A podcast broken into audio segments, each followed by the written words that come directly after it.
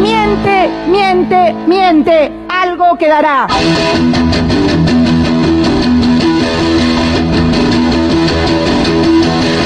Mentiras de la historia jamás contadas. Jamás contadas.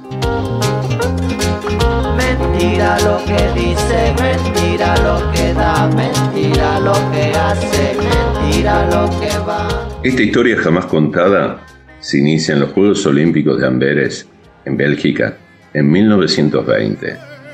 Vamos a hablar de La Furia, hoy llamada La Roja, la nacional española. El equipo llega a cuartos de final entrenándose entre cabarets, vinos, tablados y mujeres. No había vídeos ni paparazzis incómodos en esa época, lo que facilitaba las cosas. El mundo estaba fracturado después de la Gran Guerra y los imperios centrales se quedaron fuera de las Olimpiadas, por decisión del Comité Olímpico Belga. Vencedores y derrotados no querían coincidir en Amberes. Bélgica había sido arrasada por las fuerzas alemanas y austrohúngaros. Era una tierra de muerte. Alemania, Austria, Hungría, Polonia, Rumania, Bulgaria y Turquía no participaron por resaca bélica. Tampoco Rusia, en plena guerra civil después de la revolución bolchevique.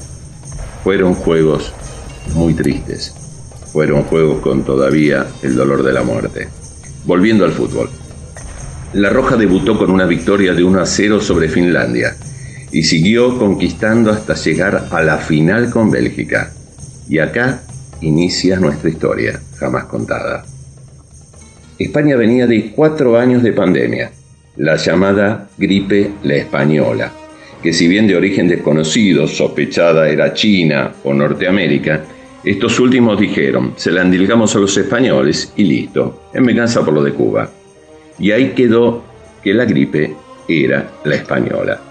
Debido a esto, el equipo belga, en primera instancia, se negó a jugar la final con los españoles, lo que no progresó ya que intervino el varón de Coubertin y dijo, el que no juega, descalifica.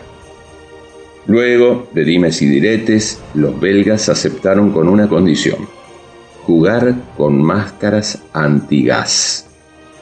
El varón de Coubertin, que tenía los huevos al plato cuando se enteró, dado que estaba desayunando en el Hotel Ritz de París, dio su ultimátum. O Bélgica juega o pasa a España directamente. La tercera medida del equipo felga fue jugar con la cara envuelta en una gasa embebida en alcohol, a lo que el varón de Coubertin dijo la frase que se hizo famosa y que todos desconocen. Inicia el partido. Inicia el partido por la final. Bélgica-España. España forma con Manolo Petrocelli al arco, o portero, como dicen los españoles, José Luis Gómez, Pepe Ortiz, Juan Manuel Vargas, Luis Miguel Recupero, José Manuel Poncio, Miguel Puntorero, Ángel Marcos, José María García Cambón, Rodolfo Orife y el niño Frasoldati.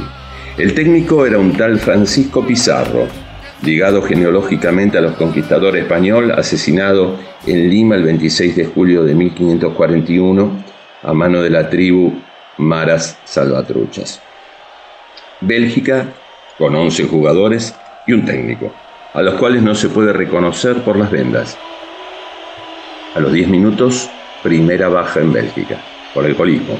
La venda embebida no permite una libre aireación y los jugadores belgas optan por ponérsela bajo la nariz. Domina el equipo belga. A los 22 minutos, segunda baja por alcoholismo del partido. Pepe Ortiz, el defensor español que tenía encima al menos dos botellas de Jerez Domecq. Quedan 10 contra 10, 24 minutos. Mientras el arquero español se acerca al desgraciado Pepe Ortiz para burlarse por su poco aguante con el alcohol y con la juerga, Abdul Nasser, egipciano, nacionalizado belga y que por motivos religiosos se había negado a ocultar su rostro. De ahí que se lo reconocen con el tiro de media cancha, famoso que rompe la red de Manolo Petrocelli. Bélgica 1, España 0. 36 minutos, otra caída en el equipo rojo, José Manuel Poncio, el macho ibérico. Tenía dos noches sin dormir, juerga, mujeres, un transexual chino y seis botellas de pacharán en su haber. El equipo y el técnico lo aplauden por su resistencia al salir, aunque desde la tribuna dicen que se escuchó un mariquita, anda ya. El entretiempo dura 50 minutos, porque en el vestuario belga hay varios intoxicados y en el español varios borrachos. Salen al campo. Pase de recupero Puntorero. Puntorero perfila para Orife. Orife da taquito a García Cambón que con media chilena vence la red del NN belga. Todo anulado. El juez, el lindo jamaicano Temortengo, no había dado inicio al partido. Quejas de la escuadra roja. Temortengo pita el inicio del segundo tiempo. Saca España. Ángel Marcos para un belga. Este gira, chotea y gol. Gol belga. ¿Dónde estaba Manolo Petrocelli? Quejándose por el gol anulado. Bélgica 2. España 0. Cae otro jugador belga y queda con 9. Bélgica opta por sacarse la venda y exponerse a la española. 23 minutos. Cae el niño Frasoldati, que si bien Astemio se lo sospecha de ingestión de sustancias en ese momento desconocidas. Sugiero leer Orígenes de la metafetamina en la península ibérica. Quedan ambos con nueve hombres. Como calcada, España repite su magistral jugada, la que fue anulada. Van 41 minutos. Recupero a Puntorero. Puntorero perfila para Rodolfo Orife. Orife de taco para García Cambón. Media vuelta de José María, chilena y gol. Gol de la Roja. Bélgica 2. España 1. Faltan 3 minutos. En 1920 no existía el alargue. El que la tenga corta, que se arregle, es otra de las famosas frases del varón de Coubertin llamado en el ambiente aristocrático el burrito. Ataca el equipo español. Ocho hombres, menos el portero Manolo Petrocelli, que los observa desencajado, con el rostro desesperado. La furia ataca. La Roja ataca. Los jugadores españoles en su carrera observan incrédulos a todo el equipo belga que resta inmóvil. Contaba García Cambón tiempo después, creímos que al sacarse las vendas alcoholizadas temían acercársenos por temor a la pandemia. Falta un minuto. Bélgica 2, España 1. A un minuto de que Bélgica se consagre campeón olímpico de fútbol de 1920 como en una línea de rugby. Gómez da pase a Ortiz. Ortiz larga para Vargas. Vargas elude a dos belgas que se quedan parados inmóviles y saca un pase largo para el centro delantero Orife. Orife a García Cambón. García Cambón tira centro al arco.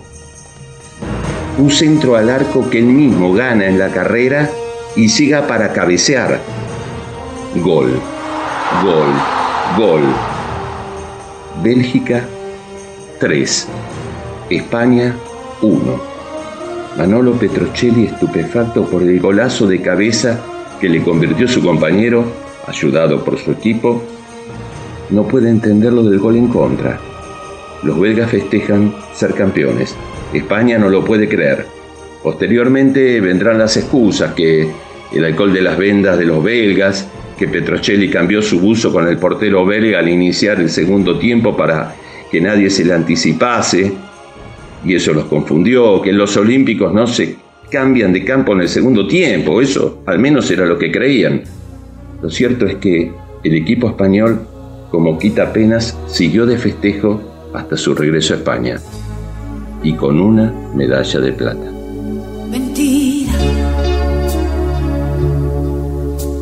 nuestro siempre fue una mentira, una piadosa pero cruel mentira. Nos vas a buscar y nos vas a escuchar www.yoargentino.net.